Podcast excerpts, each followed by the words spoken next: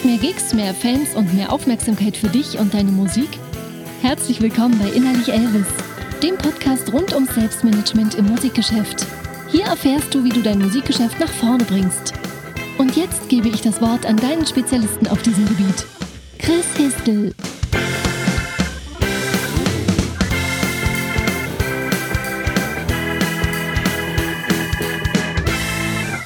Hi, hier ist Chris und heute bin ich nicht alleine. Ich habe einen Gast und zwar Camelo Lopato von Ever Ever Management.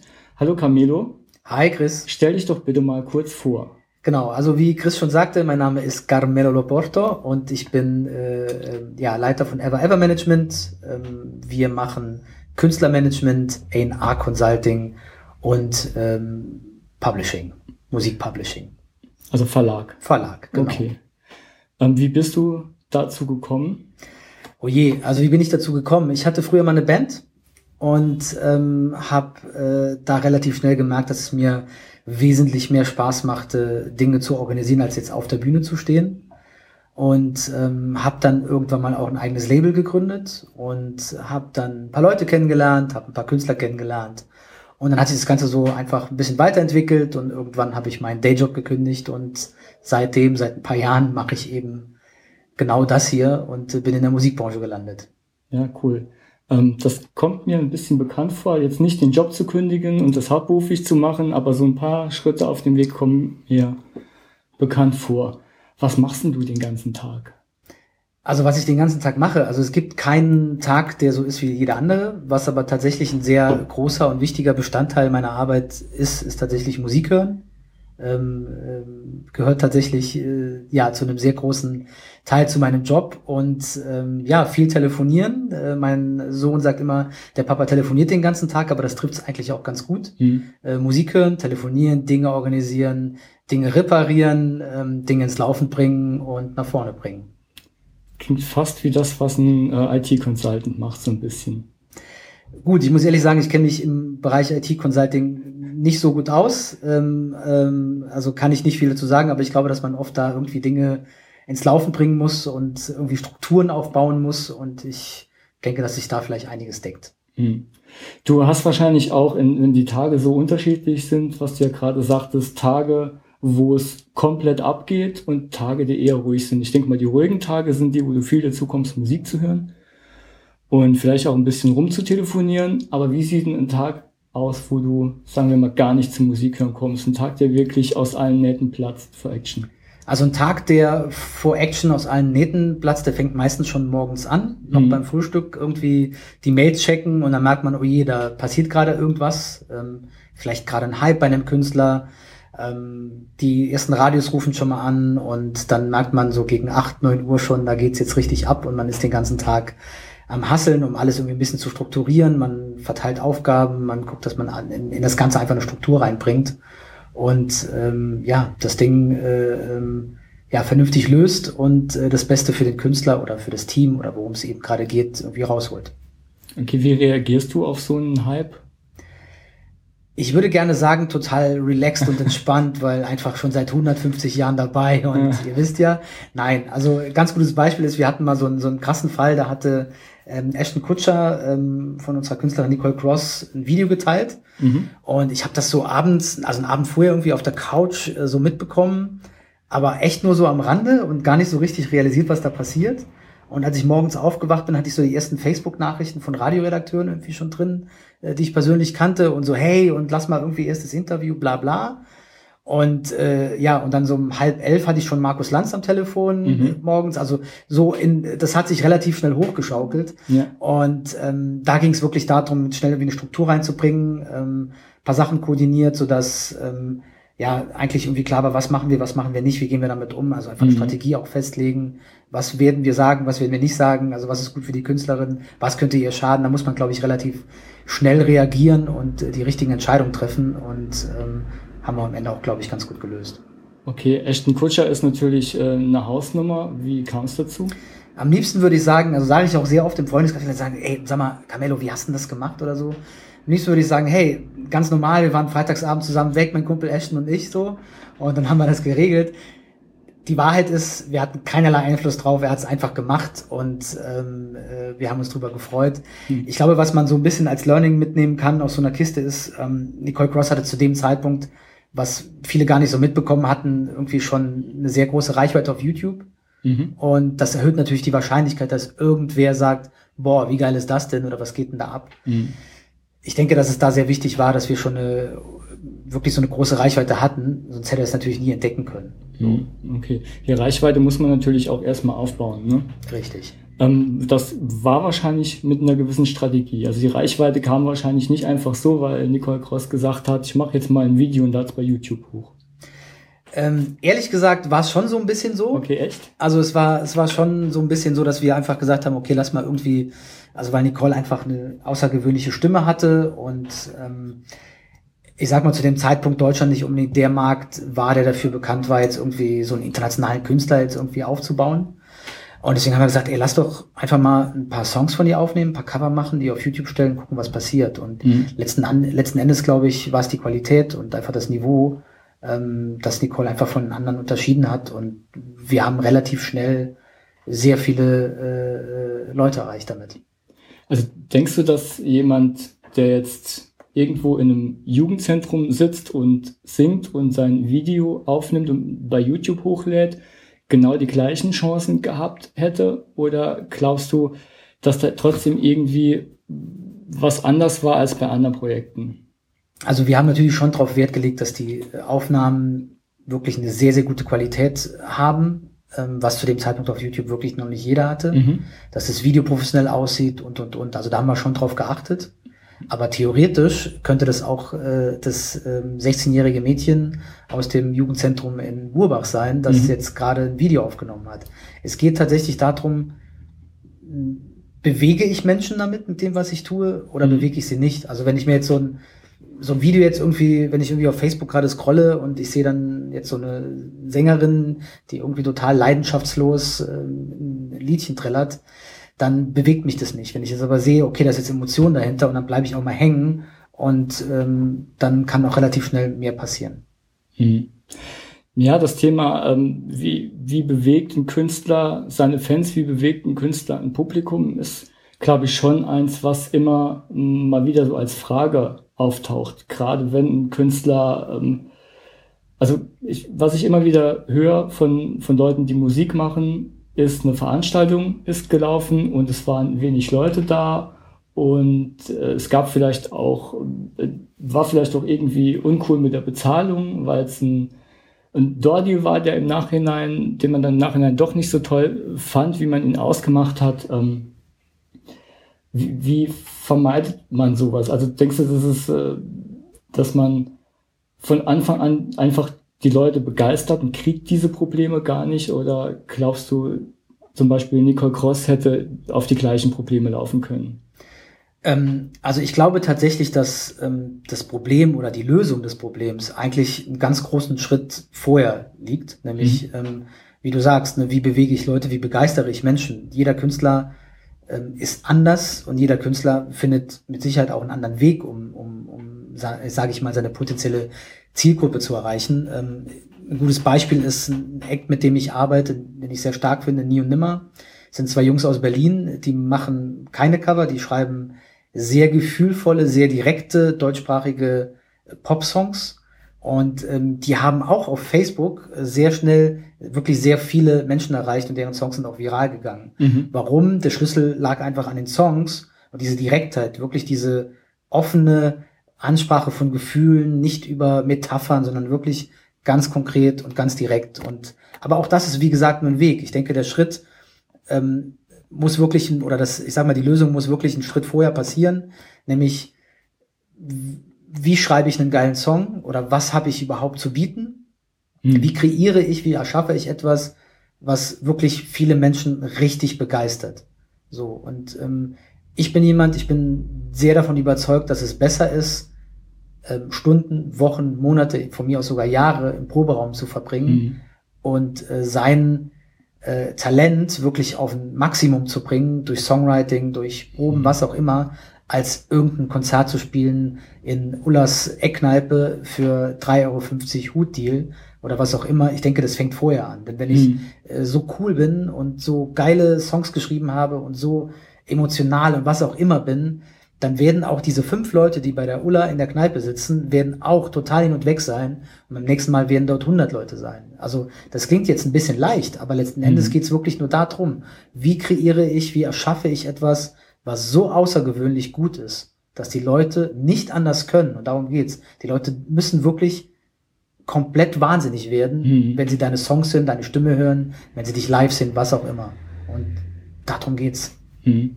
Und das ist aber im Grunde schon was, wo, also ich hatte auch in der Richtung vor kurzem eine Diskussion, ähm, ähm, jetzt habe ich den Faden verloren. Ähm, ich hatte vor kurzem auch in der Richtung eine Diskussion, auch im Zusammenhang mit die Leute begeistern, wo dann die Frage war, wo fängt's denn eigentlich an?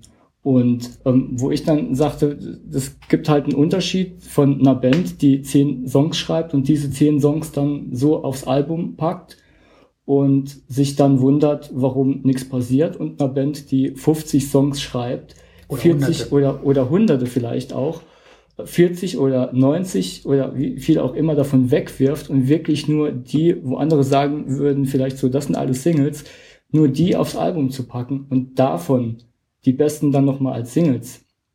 Und dass du dann einfach schon ein, ein viel, eine viel bessere Trefferchance dafür hast, jemanden zu begeistern und die Leute auch wirklich in den Griff zu kriegen bei einem Konzert oder wenn sie die Platte hören. Und der, ähm, die, die Frage ist für mich da aber auch immer, wie, wie bereit ist ein Künstler dahin eigentlich zu gehen? Was will der Künstler eigentlich? Und die meisten, mit denen ich jetzt in der letzten Zeit gesprochen habe, sagen immer, ja, ich will ja nicht den Weltruhm, ich will ja eigentlich nur Musik machen und ein paar Konzerte spielen, aber ich finde, es fängt da schon an. Selbst wenn du nur ein paar Konzerte spielst und nur Musik machst, weil du Bock hast, Musik zu machen. Ich meine, da soll es ja eigentlich jedem Künstler drum gehen. Aber selbst dann bist du irgendwie deinem Publikum schuldig, dass du zwar die Musik machst, die du machen willst, aber dass du es so machst, als wärst du die geilste Band in deinem Genre. Es ist ja im Grunde genommen ganz einfach. Ähm, wenn ich selbst nur halb bei der Sache bin und so halb überzeugt bin und auch nur so ein bisschen haben will, Mhm. dann werden die Leute, die auf dem Konzert sind oder das im Radio hören oder was auch immer, die werden auch nur so ein bisschen halb dabei sein und Mhm. den Song vielleicht auf Spotify eben nur einmal hören, weil er eben vielleicht einfach nur okay ist. Und da gibt es einfach 10 Milliarden Playlisten mit okayen Songs. Ja. Und warum soll ich aus, aus, ausgerechnet diesen okayen Song hören? So und ähm, hängt immer so ein bisschen damit zusammen, was man denn letztendlich möchte. So was man aber nicht erwarten kann, ist, dass man mit einer, ich sag mal, mittelmäßigen Leistung ein außergewöhnliches Ergebnis erzielt. Ja, das, Das ist gilt, glaube ich, Mhm. ist glaube ich bei allem so. Ja, das ist richtig. Ähm, wie wirst denn du auf Künstler aufmerksam? Wo findest du Künstler? Ganz ehrlich ist es eigentlich so, dass fast alle Künstler, die ich kennengelernt habe, wurden mir entweder von Partnern vorgestellt ähm, oder es hat mir irgendwer geschickt. Ähm, es ist selten der Fall, dass ich wirklich sage, dass ich morgens aufstehe und sage, Mensch, heute ist echt irgendwie so ein Hip-Hop-Tag und ich gehe Mhm. mir jetzt einen Hip-Hop-Act suchen, sondern es ist wirklich so, dass ich meistens was vorgestellt bekomme. So und dann ist auch da schon vorher was passiert, denn ob das jetzt ein Bekannter war oder ein Partner, da wurde schon mal jemand überzeugt. Mhm. So, und dann lerne ich diesen Künstler über diesen Partner kennen. Und das ist, hat schon psychologisch einen anderen Effekt, weil ich weiß, okay, mein Partner, dem traue ich ein, einiges zu. Mhm. Und wenn er mir diesen Künstler vorstellt, dann weiß ich, okay, da steckt ein bisschen mehr dahinter, als nur vielleicht ein okayer Song, sondern eben vielleicht ein außergewöhnlicher Act, Song, whatever. Mhm. Also da, du ähm, läufst dann auch nicht auf Konzerten rum mit dem Ziel, jetzt die nächste große Band zu entdecken, sondern wenn du auf Konzerte gehst, dann gehst du auf Konzerte, weil du Bock auf die Bands hast und die schon Richtig. kennst und ähm, die die Bands und Künstler selbst, die kommen dir quasi zugeflogen durch Empfehlungen, durch Social Proof von anderen. Also zugeflogen klingt echt so ein bisschen, boah, muss ich mich ja gar nicht anstrengen, Mhm. sondern ähm, ich glaube schon, dass es ganz wichtig ist, ein breites Netzwerk dazu zu haben, um überhaupt diese Künstler zu finden. Aber tatsächlich ist es so, dass ich ähm, äh, mir in der Regel einen Künstler erst dann live anschaue, wenn ich schon vorher weiß, okay, Mhm. finde ich jetzt sehr interessant, habe ich Bock drauf. Aber die Frage ist, ich meine, macht das ein Fan oder jemand, ein Hörer wirklich anders? Also der hört sich einen Song vielleicht auf Spotify an und sagt dann, wow, da gehe ich mal heute Abend aufs Konzert. So, äh, wenn man jetzt irgendwie eine Einladung kriegt auf Facebook, guck mal hier heute Abend Rambazamba in Ulis Eckkneipe, dann gucke ich mir die Bands an Mhm. und dann höre ich mir die Bands auch auf Spotify oder Apple Music oder wo auch immer an. Und wenn ich die alle drei so ein bisschen, naja, finde, dann werde ich wohl nicht hingehen. Ja, wenn ich die aber, billig. Ja, wenn Ja. ich die geil finde, werde ich hingehen. Ja, ist richtig. Und äh, die andere Option, äh, wenn man jetzt die Band vielleicht noch nicht gehört hat, ist, dass ein Freund sagt, ich schwöre dir, die sind super geil, du musst da auf jeden Fall mitkommen. Ähm, das ist die zweite Option. Aber es ist tatsächlich immer, man geht selten auf ein Konzert komplett blind. Gibt es natürlich auch die Ausnahmen, aber ich glaube, das ist relativ selten. Ja, man hat ja heute auch so viele Möglichkeiten, sich über Künstler zu informieren, was ja früher gar nicht äh, so der Fall war. Ja. Und ähm, also früher so, als ich anfing, in Anführungszeichen, war das schon so, da hat man irgendwie einen Flyer in die Hand gedrückt bekommen. Und wenn du jetzt wissen wolltest, wie brutal Berserker klingen, Hm. dann musstest du eben auf das Konzert von Ja. Brutal Berserker gehen. Natürlich konnte man sich denken, dass es eben kein Hip-Hop ist, sondern Mhm. dass es eher vielleicht ein bisschen ja, growliger äh, wird, so. Ähm, aber du wusstest nicht, ob die jetzt geil waren oder nicht. Es sei denn, irgendein Freund oder irgendwer hat erzählt, ey, die sind eigentlich, glaube ich, ganz geil. So. Mhm. Ja. Gibt es Kriterien, nach denen du dir die Künstler aussuchst, wo du sagst, die passen jetzt, also die sind nicht nur geil und, und flashen mich, also das, die, die Musik gefällt mir, sondern wo du sagst, mit dem Künstler kann ich auch zusammenarbeiten. Da kommt was abseits davon, dass der gute Musik macht. Und da kommt auch was raus, da ist auch mehr dahinter als nur, ich mache Musik. Also, ich sag mal so, ähm, es gibt Künstler, mit denen kann man gut arbeiten, es gibt Künstler, mit denen kann man nicht gut arbeiten. Und das ist bei jedem auch sehr individuell, weil jeder Mensch auch einfach anders ist. Und ich finde, das muss immer so ein bisschen passen. Also die menschliche Komponente ist bei mir sehr, sehr wichtig. Das heißt, wenn ich mich mit einem Künstler treffe und ich fand jetzt irgendwie alles toll und live und bar und dann treffe ich mich mit dem Künstler und man sitzt zusammen und man merkt relativ schnell, ob man jetzt mit diesem Künstler wirklich Zeit verbringen möchte oder nicht. So, ich glaube, das ist echt so ein sehr wichtiges Kriterium und ähm, ähm, für mich auch eine sehr äh, grundsätzliche Sache, weil ich bin irgendwann mal in diesen Job gegangen, weil ich gerne mit Menschen arbeite und dann jetzt irgendwie mit Künstlern zusammenzuarbeiten, die ich einfach persönlich nicht mag, würde ich nicht machen. Also egal wie gut die Musik ist, weil dann wird es einfach nie gut werden. Nicht mit mir, vielleicht mit jemand anders, aber dann eben nicht mit mir. Mhm. Und wenn die Musik toll ist und ähm, menschlich passt auch, gibt es da noch Kriterien? Dann muss man natürlich irgendwie zusammenkommen. Dann muss man auch einen gemeinsamen Weg finden. Es kann natürlich auch passieren, dass man irgendwie auch unterschiedliche Ansichten hat, wie man das jetzt irgendwie angehen sollte, auch wenn man sich gut versteht. Mhm. So, und ähm, es muss einfach passen. Ich glaube, das ist so das Ding. Das merkt man auch relativ schnell. Man sitzt zusammen und so, hey, und lass uns mal das probieren und das und wir haben noch die und die Idee. Und wenn du merkst, da entsteht gerade so ein richtiger Flow Das und dann, Brainstorming geht direkt los. genau, und dann Ja. pusht man sich direkt auch gegenseitig und dann macht's auch Spaß und dann will man Gas geben. Mhm. Was kann ein Künstler von dir denn erwarten, wenn du mit ihnen arbeitest? also wie ich eben auch gesagt habe, also ne, so gleiche Visionen, gleiche Ideen, ein gutes menschliches Gefühl ist sehr wichtig. Und ähm, Künstler können von mir auf jeden Fall erwarten, dass ich sehr ins Detail gehe. Also ich bin jemand, der wirklich, ich sag mal, tief reingeht und guckt, okay, was haben wir, was haben wir nicht, wo muss man, und das kann auch schon sehr anstrengend sein für den Künstler, auch für mich. Ähm, aber am Ende steht in der Regel immer ein sehr, sehr geiles Produkt da und ähm, ich bin auch bereit dafür, dann auch die extra Meile zu laufen. So. Das klingt jetzt sehr nach Business, aber im Grunde ist es auch der Job, der dafür sorgt, dass der Künstler genug Besucher auf seinem Gig hat und vielleicht selbst auch irgendwann davon leben Also das klingt vielleicht irgendwo schon nach Business, weil es natürlich Business ist. Ich meine, Mhm. Musikbusiness ist Musik und Business. Aber ich glaube, dass ähm, dadurch, weil es eben nie absehbar ist, ob Dinge funktionieren oder wie sie funktionieren, glaube ich, ist es sehr wichtig, dass man überzeugt ist von dem Projekt, von dem Künstler und dass man auch eine Leidenschaft reinbringt. Also wenn man da irgendwie reingeht und man hat so das Gefühl, ja, könnte vielleicht klappen oder so. Nee, man muss wirklich echt richtig überzeugt sein und, und ähm, äh, dran glauben. Also das klingt immer sehr, äh, ja, ich sag mal, abgedroschen, aber es ist genau das. Es ist genau die gleiche Leidenschaft, die man als Manager irgendwie reinbringen muss, die ein Künstler auch reingebracht hat, als er anfing, Musik zu machen. Wenn man das nicht hat, sollte man es, glaube ich, besser sein lassen. Hm, Das finde ich einen sehr guten Punkt. Ähm, Management äh, oder Künstlermanagement, wer braucht denn so etwas und warum? Also warum brauchen Künstler sowas? Ich bin der festen Überzeugung, dass Künstler ein professionelles Umfeld brauchen. So einfach, damit sie sich auf die Musik, also wirklich auf die Kunst, äh, konzentrieren können und nicht mehr nur Business machen. Das äh, kann wirklich bis zu einem gewissen Grad auch sehr gut funktionieren, dass man selber Dinge, selber Dinge anleiert, selber Dinge aufbaut. Das finde ich gut. Es gibt heutzutage Möglichkeiten, die es früher nicht so gab. Und ähm, wenn man den nutzt, das finde ich äh, klasse. Ähm, aber es gibt eben diesen Punkt, wo man sagt, okay, jetzt wäre es ganz gut, wenn wir hier ein bisschen Support kriegen, damit wir uns auf unsere Kunst konzentrieren können. Ähm, weil sonst wird es eben nur noch Business und das merken Leute auch relativ schnell. So. Und ähm, wenn man sagt, ähm, man braucht ein Künstlermanagement, dann sollte man auch selbst schon irgendwie wissen, man will hier wirklich professionell auch wirklich nicht nur irgendwie die halbe Kneipe überzeugen, sondern man will wirklich viele Menschen erreichen und man ist bereit dafür auch sehr, sehr viel zu tun. Denn von dem Künstlermanagement erwartet man ja genau das Gleiche. Und ähm, also muss man es selbst auch schon mal irgendwo reinstecken und auch selber davon überzeugt sein. Also man muss ein Künstlermanagement auch wirklich überzeugen und sagen, hey, guck mal hier, was das haben wir geleistet und wir sind hier wirklich bereit, viel zu gehen. Und deswegen kann man auch mit Anspruch oder mit Recht sagen, wir wollen auch ein Künstlermanagement, das der bereit ist, das Gleiche zu tun. Hm. Wo siehst du denn für eine Band, die jetzt sehr ambitioniert ist, so den Zeitpunkt für den Switch von dem, dem Selbstmanagement, sich da einen Partner zu suchen? Ich glaube, das ist total individuell. Also das merkt man, glaube ich, selber.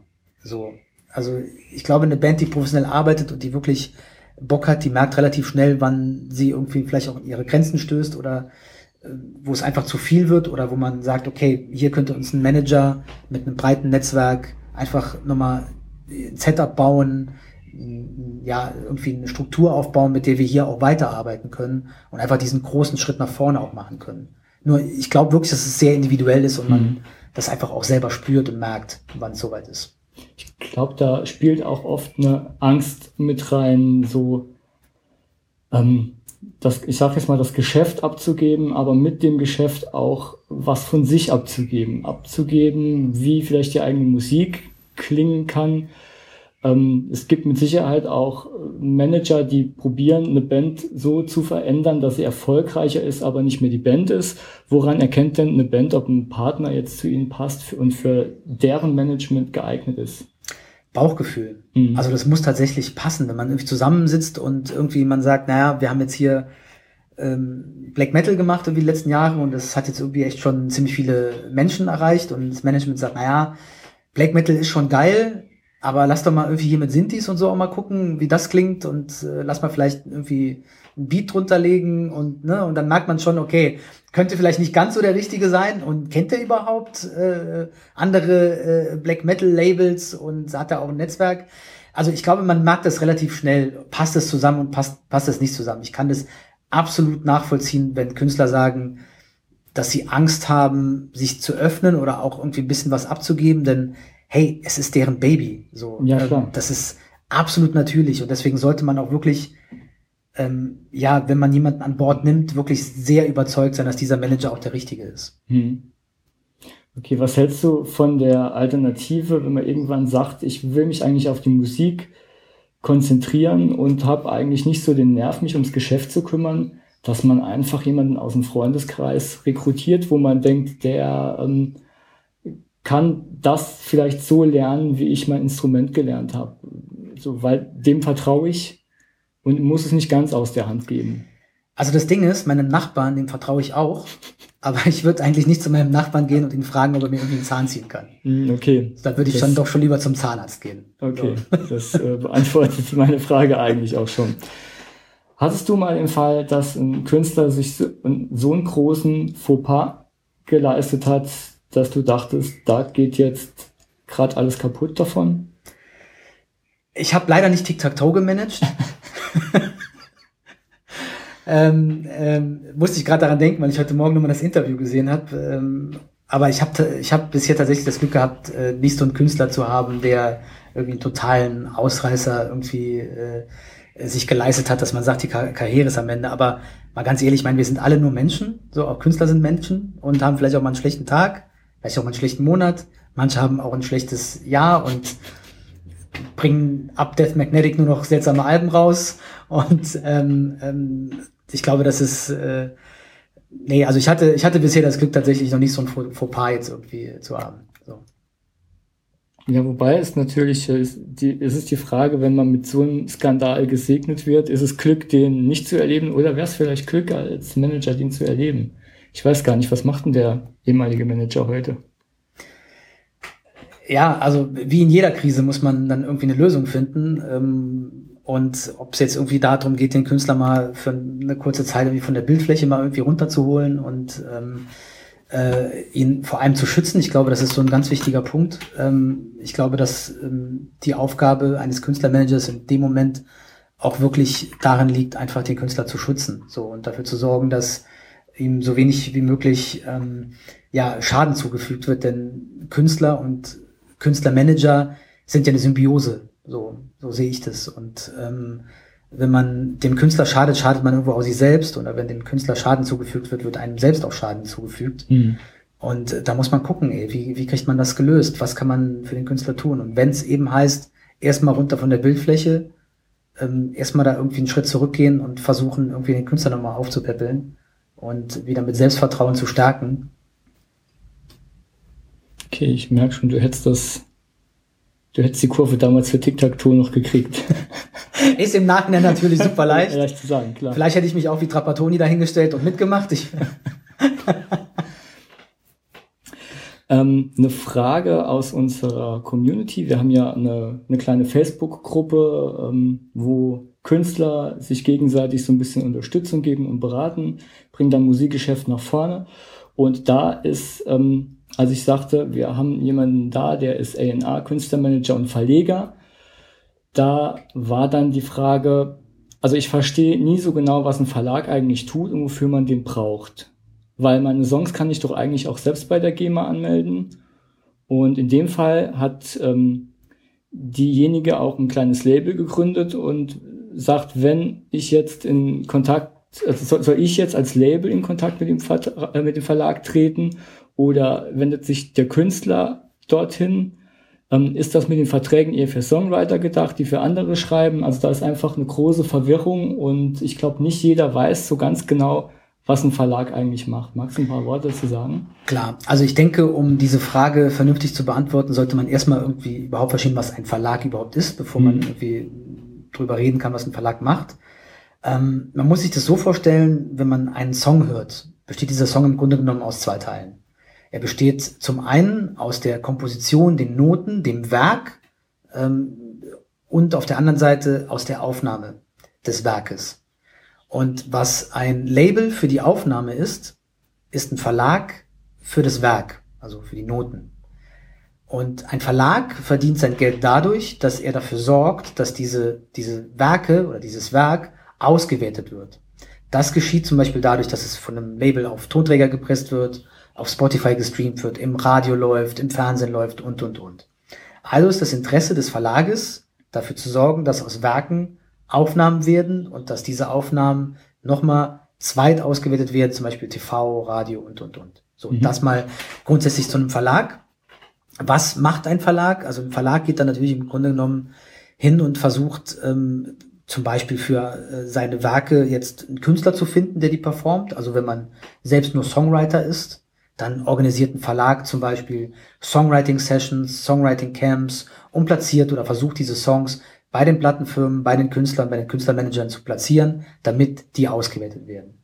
Wenn man schon Aufnahmen hat, versucht ein Verlag natürlich das Ganze zweit auszuwerten. Das heißt, er versucht dafür zu sorgen, dass der Song irgendwie in einem Film unterkommt, dass er im Fernsehen läuft, dass er ähm, vielleicht auch ein Label überhaupt erst findet. So, es gibt ja sehr oft die Situation, dass Verlage quasi vor den Labels schon an einem Künstler dran sind, mhm. ähm, unter Umständen da auch schon Vorschüsse auf GEMA-Einnahmen gezahlt haben, damit der Künstler vielleicht sein Album finanzieren kann, schon mal seine Aufnahmen machen kann oder ein Tour-Support, was auch immer, um so ein bisschen mal Aufbauleistung zu haben. Und dann versucht er natürlich für diesen Künstler vielleicht Management zu finden, falls noch kein Star ist, ein Blattlabel zu finden und, und, und. Also mir passiert es schon sehr häufig, dass Verlage mich ansprechen und sagen, hey, Camelo, hör dir mal bitte den, den Künstler an. Sehr, sehr geil. Die haben gerade hier irgendwie vier Songs aufgenommen. Was denkst du? Kannst du dir vorstellen, mit denen zu arbeiten? Mhm. So. Und die Frage, was ähm, macht er für mich, hängt natürlich davon ab, in welcher Phase man ist, ob man jetzt ein einer Songwriter ist, ob man Künstler ist. Und da muss man sich selbst überlegen, also was brauche ich denn überhaupt in meinem Setup? Also wenn äh, der oder die Fragestellerin sagt, naja, ich habe ein Label, dann und will es selber auswerten, dann ist natürlich die Frage, wo kann ich einen Verlag unterstützen? Kann ein Verlag vielleicht dafür sorgen, dass die Sachen im Film unterkommen? Da muss man sich auch fragen, wie realistisch ist das, wenn ich Free Jazz mache zum Beispiel? Oder wenn ich Black Metal mache, wie realistisch ist das, dass äh, Matthias Schweighöfer äh, das jetzt irgendwie äh, in seinem nächsten Rubel die Katz irgendwie unterbringt oder mhm. so? Und ähm, ja, und dann muss man sich entscheiden, kann ein Verlag mich hier unterstützen? Und ähm, da sollte man sich vielleicht ein bisschen informieren, gibt es vielleicht Verlage, die ähnliche Musik machen. Es gibt Verlage, die sind sehr spezialisiert auf bestimmte Arten von Musik und es gibt andere, es gibt ja die Major-Verlage, es gibt die Indie-Verlage und ähm, da ist die Spielwiese sehr groß. Da muss man sich halt angucken, was passt zu mir, brauche ich überhaupt wen und ähm, wenn ja, wen schreibe ich an und wie kontaktiere ich ihn. Also letztendlich, äh, je weniger du als Künstler schon hast, umso mehr hilft dir der Verlag.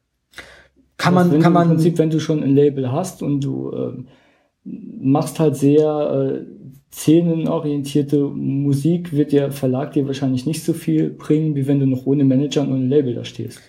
Kann durchaus so sein. Es kann aber auch sein, dass ich einen Verlag finde, der jetzt tatsächlich in der Szene sehr unterwegs ist und vielleicht auch darauf spezialisiert ist und auch vielleicht sogar die Filmmacher wissen ganz genau, okay, ich gehe zu diesem Verlag, mhm. ähm, weil ich habe ein paar Gruselfilme irgendwie, die ich gerade mache und ich weiß, der macht nur Black Metal und der kennt sich aus, der kann mir vielleicht drei gute Songs empfehlen für meinen Film. Mhm. Also auch da gibt's, es gibt auch tausende Arten der Zusammenarbeit, ob man es mit einem Verlag exklusiv macht oder ob man sagt, ähm, ich verlege nur bestimmte Titel über dich, lieber Verlag. Oder man sagt vielleicht, man kann auch einen Deal machen mit einem Verlag, der, der sagt, hey, wenn du irgendwie meinen Song irgendwie platzierst, dann kriegst du den und dann darfst du den auch verlegen. Also da gibt's wirklich sehr viele Möglichkeiten der Zusammenarbeit. Mhm. Okay dann hoffe ich, dass das die Frage beantwortet hat. Falls da doch noch Fragen sind, ähm, kann man da gerne nochmal nachhaken in der Facebook-Gruppe und dann finde ich es für euch raus. Ich bin auch gerne bereit, Fragen zu beantworten. Und dann laden wir Camelo einfach nochmal ein und da kann er noch tiefer drauf eingehen. Ähm, Camelo, du bist ziemlich viel unterwegs. Ich äh, krieg ständig mit, du musst kurzfristig hierhin und dorthin und du bist dann mal da eine Woche. Ähm, Viele Aktionen vermutlich für Nicole Cross, aber wahrscheinlich auch nicht nur. Ähm, ich habe mitbekommen, dass du sehr regelmäßig aufs Reeperbahn Festival gehst. Richtig. Was hat denn diese ganze ähm, Business, diese Reisetätigkeit für dich und deinen Umgang mit dem Musikgeschäft verändert? Also zum einen muss ich sagen, dass ich schon sehr dankbar dafür bin, dass ich so viele ähm, Menschen so über diesen Job kennenlernen durfte. Ich glaube, das ist in anderen Branchen schon ein bisschen anders, ob man jetzt irgendwie zur großen Kugelschreibermesse nach Frankfurt fährt oder ob man aufs Reeperbahn Festival fährt. Ähm, das macht schon Spaß und ähm, ich konnte mir tatsächlich über die Jahre ein sehr großes äh, Netzwerk äh, aufbauen und kenne viele Leute, mit denen ich auch ständig im Austausch bin. Und ich, ich glaube, das ist so ein bisschen eine Sache, die mir sehr viel in, in dem Job einfach Spaß macht. Dafür bin ich wirklich sehr dankbar, dass ich diese Möglichkeiten habe und auch viel sehen konnte, durfte, gute wie nicht so gute Sachen, aber Reeperbahn Festival, hey, also muss man schon einmal im Jahr hin, weil einfach jeder dort ist. Mhm. Ähm, nicht nur aus äh, Deutschland, sondern auch aus anderen Ländern sehr viele großartige Bands dort spielen und ähm, ja, also das ist schon äh, eine sehr tolle Sache. Und ähm, ansonsten, ich bin natürlich nicht nur für Nicole Cross unterwegs, sondern ich gehe mir auch wirklich sehr viele Künstler äh, ähm, anschauen. Ich bin morgen bin ich in Würzburg, weil äh, meine Neo Nimmer Jungs gerade auf Tour sind. Ähm, ich gehe äh, auch äh, deutschlandweit auf Konzerte, um mir Acts anzugucken, von denen ich gerade wissen will, was geht da, ne? was treffe mich mit anderen Kollegen und wenn es teilweise auch wirklich nur darum geht, mal so ein bisschen, hey, was machst denn du so und ich mache jetzt gerade hier so. Und ähm, ja, also man muss schon viel unterwegs sein in dem Job. Würdest du das auch Künstlern empfehlen? Würdest du sagen, es gibt äh, gewisse Events, wo ein Künstler unbedingt mal hin muss, um irgendwie weiterzukommen, die was bringen? Äh, absolut. Also man sollte vor allem sehr viel mit anderen Künstlern zu tun haben. Ich mhm. glaube, dass das eine, eine sehr wichtige Erfahrung ist, die man dann auch äh, machen wird. Also zum einen wird man besser, man lernt mehr, man kriegt ganz andere Sichtweisen auf Songwriting, auf Producing, auf Business, auf alles. Ähm, und es gibt heute echt so viele Möglichkeiten, mit Künstlern aus der ganzen Welt in Kontakt zu treten.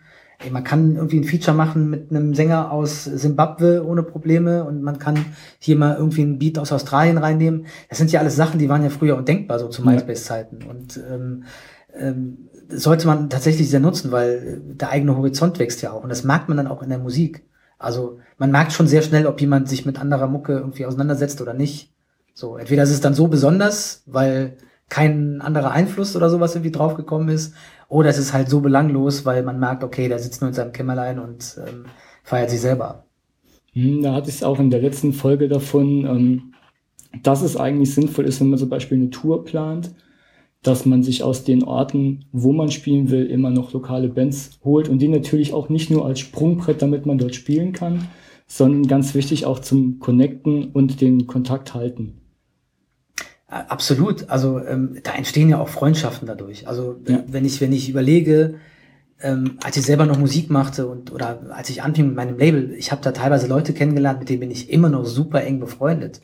Also das sind ähm, Erfahrungen, die möchte ich ehrlich gesagt nicht missen. Also das hat mich schon sehr geprägt und auch in, in meiner Denkweise, wie man Sachen angeht ähm, und und und und ähm, gerade diese diese Kontakte unter Musikern, die sind einfach ähm, ja, äh, unbezahlbar. Also ich meine, warum macht man das Ganze? Also das ist ja, es ist Rock'n'Roll, ist ja keine äh, Kunst, wo man jetzt irgendwie am, am Schreibtisch sitzt und jetzt irgendwie sagt, okay, jetzt ist irgendwie Montag und es ist 8 Uhr morgens und ich mache jetzt heute mal bis 16 Uhr äh, mein Songwriting und dann mache ich noch eine Stunde irgendwie Recording und dann ist Feierabend. Mhm. Sondern es, äh, also wenn man das wirklich durchziehen will, wenn man das wirklich machen will, dann hat man automatisch schon die Leidenschaft und irgendwie das Engagement, um einfach diese Leute kennenzulernen. Hm, ja, dann fühlt sich auch nicht mehr wie Arbeit an, ne? Ja, also ich finde es persönlich immer ganz schlimm, wenn, wenn Leute mich fragen, so, muss man netzwerken? Ist das wichtig? Naja, ich weiß nicht, was wichtig ist so, aber wenn du, die Frage ist, hast du da Bock drauf oder nicht? So, ja. das ist, glaube ich, eher die Frage. Mhm. Also, und ich glaube, wenn du mit Musik was erreichen willst, dann solltest du da schon Bock drauf haben, schon von Natur aus, ohne dass dir irgendein Podcast sagt, dass es ganz geil wäre, ja, da mal Leute stimmt. kennenzulernen. Ja, das ist ein guter Punkt. Also Netzwerken und das kann man auch ähm, äh, an jeder Ecke eigentlich. Also selbst wenn du einen lokalen Gig irgendwo nur spielst, ähm, schau dir die anderen Bands an, sitz nicht allein im Backstage-Raum, sondern guck dir an, wer da noch so spielt und ähm, red mit den Leuten. Äh, Camille, du hast eben dein Label erwähnt. Du hattest äh, N Street aufgebaut. Richtig. Wurde dann auch ganz erfolgreich und dann hast du es verkauft. Korrekt. Okay. Ähm, warum? Was waren die Gründe, das Label zu verkaufen? Also es waren tatsächlich sehr persönliche Gründe. Also ähm, ich hatte damals, ich hatte ja ein Punkrock-Label aufgebaut, also gegründet und aufgebaut, habe sehr viele tolle Erfahrungen damit gemacht, aber es kam irgendwann mal der Punkt, wo ich gemerkt habe, dass ich mich zum einen selbst weiterentwickelt hatte, vor allem musikalisch. Hm. Also ich war nicht mehr nur so Punkrock fixiert, sondern mich hatte Pop, Mainstream-Pop auch sehr fasziniert schon zu dem Zeitpunkt. Und ähm, ich habe mich so ein bisschen begrenzt gefühlt, so durch das Label und durch das, was durch das Label möglich war. Mhm. Und ähm, ich, hatte, ich hatte da schon so die ersten Künstler kennengelernt, wo einfach mehr ging, wo ich auch jetzt irgendwie mal mit einem Major-Label in Kontakt war. Bis dahin waren das ja auch die ganz Bösen für mich. Ja, so, ähm, hab, hab dann gelernt, dass es doch ein bisschen ambivalenter ist, das Ganze. Ähm, und ähm, ja, aber das, ich glaube, das Hauptmotiv war tatsächlich, dass ich äh, einfach mehr machen wollte als das, was ich sag mal, unter dem, äh, unter der Klammer oder in der Klammer Punkrock möglich war. Ähm, und ähm, auch in der Klammer Label. So, weil ich wollte eben auch Künstlermanagement machen. Ich wollte eben auch verlegerisch unterwegs sein ähm, und ähm, wollte mich da einfach weiterentwickeln. Und es war für mich ein ganz guter Zeitpunkt, weil das Label äh, gut lief und das war für mich dann so ein Zeitpunkt, lieber jetzt irgendwie das Ding abzugeben und sagen, okay, jetzt mache ich den nächsten Schritt und mhm. ähm, gehe diesen Schritt nach vorne, als es irgendwie klammheimlich sterben zu lassen. Ja, man soll ja immer dann aufhören, wenn es am besten läuft. Absolut. Ja, und dann kann man es auch noch als ganz gute Referenz benutzen. Absolut gilt im Übrigen auch für Künstler. Am besten dann aufhören, wenn es richtig gut läuft. Liebe Künstlermanager, hier mal kurz weghören, das ist sehr künstlerfreundlich. Aber ich finde es wirklich furchtbar, wenn dann irgendwie der zehnte Aufguss des erfolgreichen sowieso Albums kommt und dann tut es manchmal auch ein bisschen im Herzen weh, wenn man sich das anhören muss. Das ist richtig. Ich bin bis heute äh, zum Beispiel froh, dass es nie ein zweites Stieber Twins Album gab. ähm, du warst dieses Jahr auf dem Echo, ist das richtig? Richtig. Okay, wie war denn da die Stimmung so? Ja, die Stimmung war gut, weil viele Leute getroffen. Ähm, es, es ist eigentlich immer so, wenn du viele Leute triffst, die du magst ähm, und mit denen du gerne und gut irgendwie Zeit verbringst, und äh, man dabei noch das eine oder andere Gläschen Weißwein trinkt. Es war natürlich sehr schön. Ähm, es war aber natürlich auch eine sehr äh, äh, krasse Atmosphäre, auch durch, äh, ich sag mal, die Diskussionen im Vorfeld und ähm, auch vor Ort äh, über Kollege, aber auch ähm, und Farid Beng, aber auch um die Frage, wie entwickelt sich so eine Veranstaltung weiter. Und ähm, ja, also war schon sehr spannend, dort zu sein. Mhm. Ähm, die Frage, wie entwickelt sich die Veranstaltung weiter? Ähm, also wird der Echo noch als Zeit, also siehst du den Echo noch als zeitgemäß? Und ist es, ist es, ist einfach der, der Echo so in das Alter gekommen, dass man, dass es eigentlich gut ist, dass man jetzt sagt, es ist an der Zeit für was Neues? Ich weiß nicht, ob es wirklich was mit dem Alter zu tun hat. Also ich habe hier eine so, ich glaube, eine sehr persönliche äh, Meinung zu äh, zum Echo. Ich finde es sehr schade, dass Deutschland es nicht hinbekommt, äh, eine wirkliche Musikparty zu veranstalten, bei der, ich sag mal, die Musik ähm, vor allem aus Deutschland ähm, äh, wirklich mal den Platz bekommt, den sie verdient hat und auch sich selbst feiern darf. Ist ja generell so ein Problem, sich selbst feiern und ähm, was, was ich so auch gemerkt habe, so eine Diskussion um, um äh, diese ganzen Antisemitismusvorwürfe, um den Echo an sich, was man sehr gemerkt hat in der Presse, das war schon fast so ein bisschen so ein Hass auf die Musikindustrie. So die, so die Bösen da und diese die Leute, ne, die sollen, die feiern sich zu viel selbst und ganz gut, wenn der Echo jetzt mal untergeht. Hm. Ich finde es sehr traurig, denn äh, Musik ist etwas, was sehr viele Menschen täglich glücklich macht und ähm, ich finde, dass es äh, eine Veranstaltung braucht, die das auch ein bisschen äh, würdigt. Und ähm, wenn man sich anguckt, dass das andere Länder durchaus sehr hin, also durchaus sehr gut hinkriegen. Natürlich gibt es auch da Diskussionen, Leute, die es geil finden, die es nicht so geil finden und Kritik und und und. Aber letzten Endes, die Grammys nimmt man schon ernst. Ähm, in Italien nimmt man Sanremo ernst. In äh, Schweden nimmt man das Melodie Melodiefestival in ernst. Und ähm, ich glaube, Deutschland sollte sich da echt so ein bisschen, oder ich sag mal, die deutsche Musikindustrie, das deutsche Fernsehen und auch die deutsche Medienlandschaft, sollte sich hier wirklich mal so ein bisschen, äh, ja, ich sag mal, selber irgendwie am, am Shirt packen und hochziehen und hier wirklich eine geile Veranstaltung auf die Beine stellen, die den Namen auch verdient hat und wo es auch wirklich, äh, ich sag mal, einen breiten Zuspruch auch gibt. Meinst du, das funktioniert mit den Acts, die jetzt in den letzten Jahren zum Beispiel beim Echo zu sehen waren, also mit den Acts, die in Deutschland oben schwimmen? Ist das vergleichbar mit den Acts, die zum Beispiel in den Staaten oben sind? Also ich meine, man muss natürlich sagen, dass Deutschland einfach viel kleiner ist, so allein schon mhm. Äh, menschenmäßig, aber auch ähm, äh, musikalisch. Äh, Deutschland hat nicht diese Megastars, wie sie die USA haben. Ähm, und ich weiß auch nicht, ob die Künstler, die beim Echo in den letzten Jahren vertreten waren und wenn dann Helene Fischer irgendwie den hundertsten Echo bekommt, ob das die Leute wirklich noch so ähm, reizt. Ich glaube, da muss man es schon so ein bisschen breiter aufstellen und ähm, auch viel mehr Menschen irgendwie mitnehmen. So Musik äh, in Deutschland ist sehr, sehr vielfältig. Also ähm, äh, ich glaube auch, dass wir noch nie auf ähm, ähm, so einem Level waren, was die Vielfalt betrifft und was die Möglichkeiten, diese Vielfalt auch zu entdecken betrifft. Also früher war man ja darauf angewiesen, dass das Radio einem sagt, hey, guck mal, das ist jetzt Rock'n'Roll oder jetzt kommt das und jetzt kommt die neue deutsche Welle. Man hat ja heute ganz andere Möglichkeiten, äh, Künstler zu entdecken. Und ich finde, dass eine Musikveranstaltung das auch widerspiegeln sollte. Das muss nicht unbedingt an einem Tag passieren ähm, oder an einem Abend passieren, bei dem man irgendwie alle zwei Minuten aufsteht, äh, klatscht, dann kommt der nächste Name, setzt sich wieder und so weiter. Das ähm, ähm, muss gar nicht so passieren. Also ich glaube, es bräuchte ein bisschen mehr Zeit und ein bisschen mehr, mehr Fläche, um das Ganze auch wirklich in der Tiefe, die man irgendwie inzwischen hat, auch, auch darzustellen. Hm, also der, ähm, ein, ein Ersatz wird dich dann glücklich machen, wenn er in Breite und Tiefe gehen würde. Es würde mich vor allem glücklich machen, wenn es Entertainment ist. Mhm. Also wenn da, also wenn man nicht das Gefühl hat, man ist jetzt irgendwie auf der äh, Verleihung des deutschen Preises für ähm, was weiß ich, für Literatur. Also nichts gegen Literaten, aber verstehe ja, mich nicht falsch. Also ich meine, es ist immer noch die Musikbranche so. Ne? Ja. Und es gibt einen Grund, warum diese Leute irgendwann mal angefangen haben, diesen Job zu machen. Das ist Rock'n'Roll. So. Ja, und es kommt sehr wenig Rock'n'Roll beim Echo rüber. Ja, richtig. Das ja. ist ungefähr so Rock'n'Roll wie irgendwie... Wie die Steuererklärung. 80, ja, wie die Steuererklärung. richtig, richtig.